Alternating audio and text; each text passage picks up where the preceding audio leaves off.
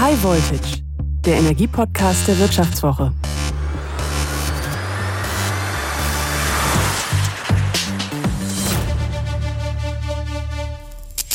Hallo, mein Name ist Theresa Raufmann und Sie hören High Voltage. In unserem Energie-Podcast der Wirtschaftswoche bespreche ich im Wechsel mit meinen Kollegen Florian Güsken und Martin Seibert jede Woche die wichtigsten Fragen rund um das Thema Energie.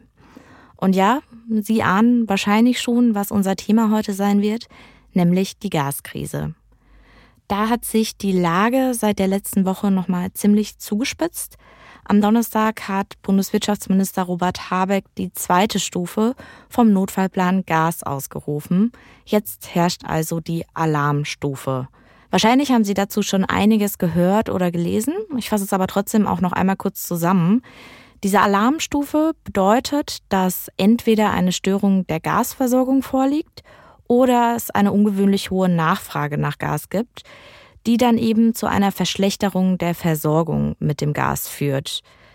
In dieser Stufe ist der Markt dann quasi noch in der Lage, die Störung oder die Nachfrage zu bewältigen, aber es ist halt eben schon mal ein Zeichen, wie sich die ganze Situation zuspitzt.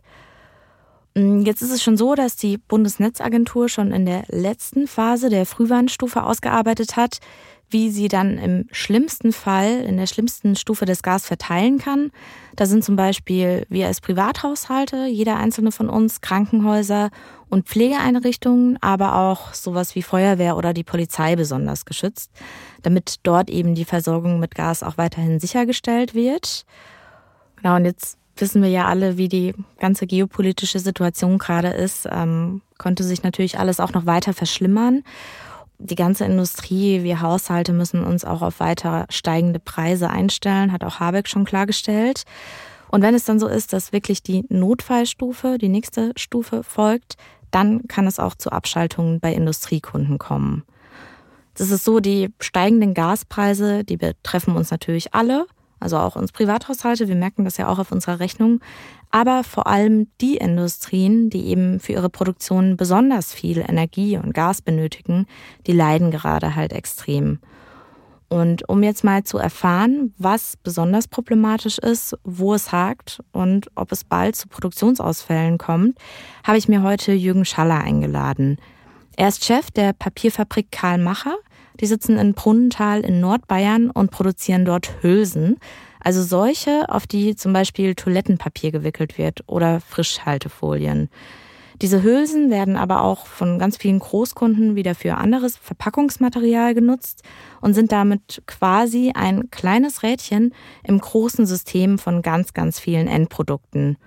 Wenn die Papierfabrik von Jürgen Schaller dann also ausfällt, weil sie kein Gas mehr bekommt oder es schlicht zu teuer wird, da das Gas zu bezahlen, dann könnte das Auswirkungen auf ganz, ganz viele Bereiche haben.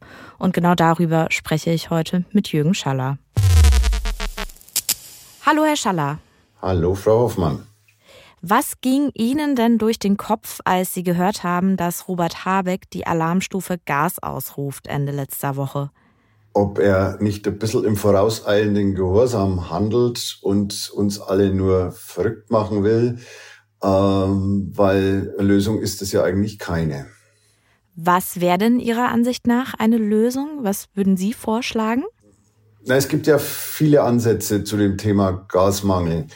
Äh, wir haben momentan keinen richtig vernünftigen Ansatz, weil es nicht zu lösen ist, ohne äh, von technischer und praktischer Sicht. Wir müssen hoffen, dass uns der Hahn nicht zugedreht wird.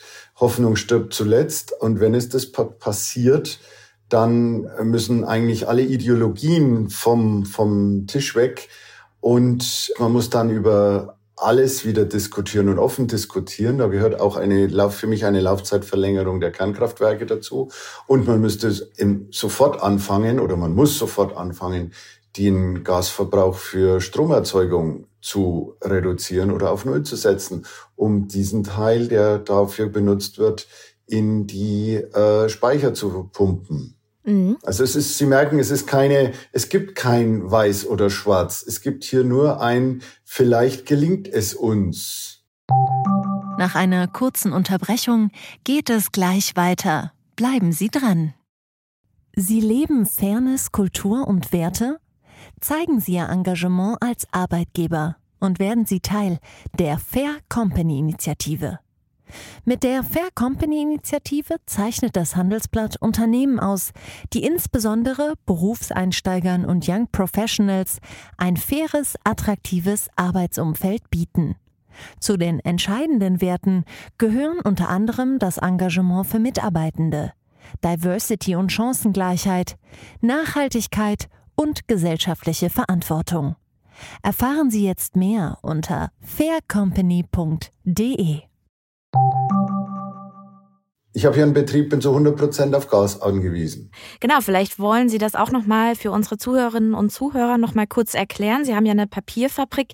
Wie funktionieren da die Prozesse? Für was brauchen Sie besonders viel Energie? Wie hoch ist Ihr Energieverbrauch und woher bekommen Sie die konkret? Nur, dass wir das einmal am Anfang auch nochmal klarstellen. Ja, okay. Also es ist Prozessenergie, die wird benötigt. Zum einen Strom zum Antrieb der Maschine. Es ist ja nur eine, in dem Sinn mit ganz vielen Motoren. Und äh, zum anderen ist es Prozesswärme, die benötigt wird, um das Papier im Endeffekt zu trocknen. Wir brauchen also daneben auch ganz viel Wasser und das muss dann aus diesem Prozess raus verdampft werden. Und wir haben hier ein zwar altes, aber immer noch modernes Kraftwerk. Das besteht aus einer Gasturbine, die unseren Strombedarf deckt und den, aus dem Abgas wird im Anschluss daran der Prozess Dampf erzeugt. Das heißt, eine Ausnutzung der Rohenergie Gas von weit über 80 Prozent, also hoch energiewirksam. Aber wenn kein Gas, dann keine, kein Strom und keine Wärme. Strom kann dann aus dem Netz kommen, den Anschluss haben wir, aber ich kann dann keine Wärme erzeugen. Das heißt, die Papierfabrik steht.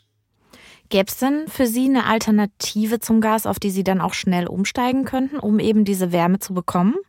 Aktuell ist nicht. Wir haben einen kleinen Kessel für, für Öl, aber der reicht nicht aus, um die Leistung der Maschine, um für die Leistung der Maschine. Das heißt, wie bereiten Sie sich jetzt auch vielleicht schon seit einiger Zeit auf den Notfall vor? Wir suchen Alternativen, die es aber nicht gibt, weil sie kriegen nicht innerhalb von drei Monaten oder zwei Monaten oder noch kürzer oder in einem halben Jahr keine Genehmigung für ein neues Kraftwerk und sie kriegen auch die Komponenten natürlich nicht. Und wir sind ja nicht die Einzigen, die jetzt hier durch die Wirtschaft wandern und sagen, hättet ihr mal. Auf jeden Fall. Es gab ja vorher schon Lieferzeiten für diese Elemente und die sind ja jetzt deswegen nicht kürzer geworden. Jetzt haben Sie ja auch schon im März im Interview mit einem Kollegen von mir von der Wirtschaftswoche gesagt, dass Sie ja damals schon darüber nachgedacht haben, ja. Ihre Produktion vorübergehend einzustellen. Wenn Sie jetzt mal einen Vergleich ziehen müssten, wie angespannt war die Lage für Sie damals und wie angespannt ist sie denn jetzt? Ähm, hat sich eigentlich sehr wenig verändert. Die Kundschaft hat unsere Aktionen bezüglich der Preisveränderungen mitgetragen und hat uns damit diese Sorge genommen. Also wir konnten die Preissteigerung im Markt platzieren. Auch dies auch auf Basis eines sehr, noch immer sehr guten Marktes. Aber wenn es hier zu Abschwächungen kommt, also auf der Kundschaftsseite oder auf der Nachfrageseite, dann wird es sich zu einem größeren Problem wieder auswachsen. Das heißt, in welchem Umfang geben Sie die gestiegenen Preise jetzt auch weiter? Wir konnten sie eigentlich komplett weitergeben. Mhm. Das heißt, für Ihre Kunden bedeutet das konkret wie viel Prozent mehr? Das waren 30, 40 Prozent mehr in kürzester Laufzeit. Ist es für Sie denn momentan, ich meine, wenn Sie die Preise weitergeben können, dann sind Sie ja damit schon mal versorgt, aber ist es auch auf Dauer für Sie noch ein wirtschaftliches Geschäft, wenn das jetzt so weitergeht? Wie lange können Sie so noch weitermachen in der Situation? Also wir haben, wir arbeiten momentan kostengedeckt. Demzufolge ist der Ansatz vielleicht falsch von der Frage. Ich würde es mal so beantworten wollen, äh, wie lange können unsere Kunden mit diesen Konditionen bei deren Kunden bestehen? Wir sind ja Vorstufe eines, eines industriellen Produkts, der Hülse für die wir den Karton herstellen. Und diese Hülse geht ja in irgendwelche, auch in irgendwelche Märkte, ob das jetzt in die Papierindustrie ist oder ob es in die Folienindustrie ist oder zum Teil in andere, in andere Bereiche äh, wie die, die Kombidose, also in der, in der Verpackung, im, im, im Lebens, in der Lebensmittelverpackung. Und da ist es halt die Frage, wie lange machen die Kunden dort mit, bis man sich ein Produkt substituiert, sofern es möglich ist. Das ist also schon ein Damoklesschwert, das über uns schwebt. Nach einer kurzen Unterbrechung geht es gleich weiter. Bleiben Sie dran. ChatGPT und andere Technologien verändern unsere Arbeitswelt rasant.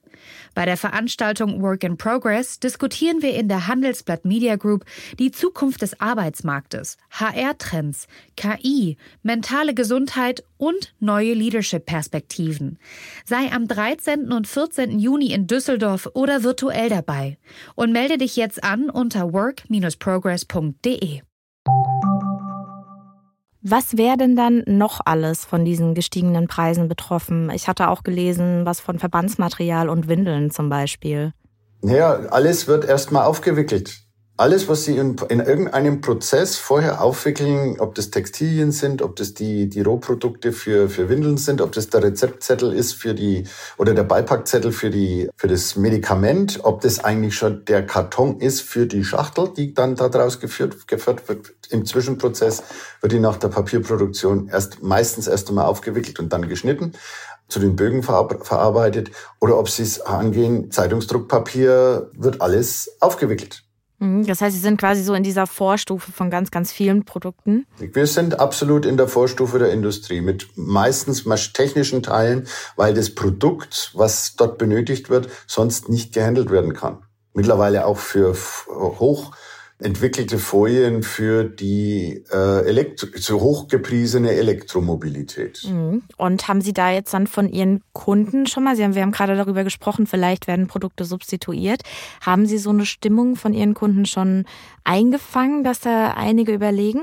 Noch, noch, nur am Rande, nur am Rande. Ich will da niemanden scheu machen, aber es ist nur am Rande. Aber das ist natürlich, äh, es geht auch nicht einfach, weil auch dort sind ja, Prozesse, die dann zum Laufen kommen ist, aber der Kunde, der mal umgestellt hat, ist weg. Was würde denn jetzt passieren? Angenommen, Sie würden kein Gas mehr bekommen und die Papierfabrik würde erstmal stillstehen. Was wäre da mit Ihrer Maschine? Könnte man die einfach wieder hochfahren und ganz normal weiter benutzen? Was meinen Sie mit, mit umgestellt wird? Wenn wir sagen würden, wir hätten einen neuen Energieträger oder einen anderen Energieträger? Ja, genau. Also wenn es dann mal so weit käme, dass dann wirklich mal auf was anderes umgestellt wird. Ja, man muss halt die Maschine hm, pflegen. Mhm.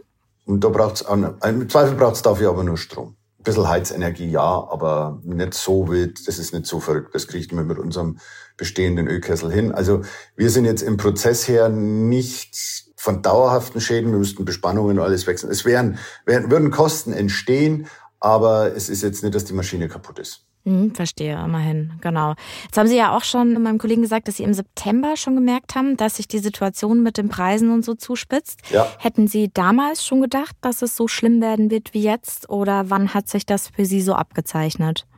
Da hatten wir ja noch keinen Krieg. Hm? Da war das Thema eigentlich nur, warum geht das so ab? Was ist da los? Was, wie, warum spielen die Märkte so verrückt? Und da ging es ja mehr um das Thema, hm, ja, ich will mal sagen, dass durch den Blätterwald kursiert ist mit Nord Stream 2, ob sie kommt oder ob sie nicht kommt. Das war ja eigentlich der Anlass für diese, für diese Sprünge zu der Zeit. Und dann ist ja nur der, in Anführungszeichen, nur dieser unsägliche Krieg da drauf gekommen. Mhm, ja. Und ähm, für Sie ganz konkret, wir haben jetzt ja dieses Stufensystem, sind jetzt in der ähm, Alarmstufe. Ändert das denn jetzt gerade für Sie was konkret äh, oder ist das für Sie, die Lage ist sowieso schon ähnlich? Boah, man denkt noch ein bisschen mehr nach, was man an verändern können. Ich habe aber im Moment noch keine Lösung parat. Hm, so geht's wahrscheinlich vielen in der, in der Branche, in der gesamten Industrie. Ähm, wenn Sie jetzt sagen müssten, wie Sie in die Zukunft erstmal blicken, eher optimistisch, realistisch oder pessimistisch? Also ich bin eigentlich Blutoptimist. Das nimmt bei mir gerade ab, aber ich habe immer noch ich bin kein Vogelstrauß, der dann meinen Kopf ins Sand steckt. Es ist schon immer weitergegangen und die Frage ist nur wie. Ich habe aber kein globales Konzept parat, was da jetzt passieren wird. Aber ich bin ein bisschen pessimistischer geworden, das muss ich zugeben. Mhm. Weil ich fremdbestimmt, ich mag es nicht, wenn ich fremdbestimmt wäre. Und das ist momentan, man wird von der Politik, das machen wir ja sowieso schon, weil es meine Meinung eigentlich, wir leben trotz unserer Politiker nicht wegen ihnen. Aber das ist momentan, weil es so ideologiegetrieben ist, äh, ziemlich, ziemlich verrückt. Dass man gegen den Krieg irgendwas machen muss, ist mir auch klar. aber es wird auf Rücken von Menschen ausgetragen, sowohl der Krieg als auch jetzt äh, das hier und am Ende oder diese Gaskrise oder Energiekrise, das ist einfach ziemlich, ziemlich makaber. Und ich sehe eigentlich auch kein Konzept von unserer Politik, da irgendwas dran zu ändern. Ja, da hört man auch eine Menge Frust von Ihnen auf die Politik raus. Nee, ich, ich wollte eigentlich noch abschließen, ich bin kein Politiker, ich bin Unternehmer oder äh, Kaufmann. Und da ist man eigentlich mit pragmatischen Lösungen mehr, denkt mir mehr über pragmatische Lösungen nach als über das Thema, was tut meiner Ideologie gut. Und wir haben, ich diskutiere seit fünf Jahren hier im Unternehmen, wie wir die äh, Energiethemen neu aufstellen können auf Basis der ganzen politischen Gemengelage. Aber wir kriegen ja jedes Jahr neue politische Gemengelage und da hast du keine, kannst keine 30-jährige Investition drauf abstellen.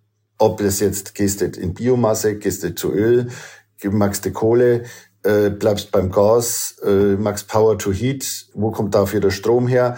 Und für nichts gibt es eigentlich konkrete Vorgaben, außer dass man eigentlich sagt, wir wollen CO2-neutral werden. Das macht es dann schwierig, da pragmatische ja. Lösungen als Unternehmer zu finden. Nee, das ist eigentlich nicht möglich. Ja. Und dann noch das Thema, was dann im Zweifel dann da steht, weil wir wollen zwar alles äh, haben und schön, aber wir wollen es ja dann auch noch genehmigen und dafür brauchen wir dann immer noch ein paar Jahre. Dann hoffen wir mal, dass das vielleicht in Zukunft auch ein bisschen schneller geht. Vielen Dank Ihnen auf jeden Fall für das Gespräch. Gut, danke Ihnen auch. Wiederhören. Also ich fand es mal interessant, wirklich mal von einem Unternehmer, der da stark betroffen ist, zu hören, wie es ihm gerade so geht, was so die großen Fragen sind, die man sich stellt. Und die Fabrik ist ja jetzt auch bei weitem nicht die einzige, sondern nur eine von vielen Produktionen und Industrien, die jetzt leiden und irgendwie auch diese Unsicherheit in sich tragen, was passiert und auch so ein bisschen pessimistisch oder ein bisschen mit Angst in die Zukunft schauen. Denn zum Beispiel auch so Industrien wie Stahl, Glas oder auch die Düngemittelindustrie, die sind ja auch extrem energieintensiv und denen geht es jetzt allen ähnlich wie hier in der Papierfabrik. Wenn Sie mehr über all diese Themen erfahren wollen, dann besuchen Sie uns doch auch bei vivo.de oder lesen Sie doch unser gedrucktes Heft. Und alle Hörerinnen und Hörer unseres Podcasts, die bekommen dabei ein ganz besonderes Angebot, nämlich drei Monate die Vivo abonnieren zum halben Preis. Das Angebot finden Sie unter vivo.de slash highvoltage-abo. Dieser Podcast wurde produziert von Anna Hünscheid und Paul Träger.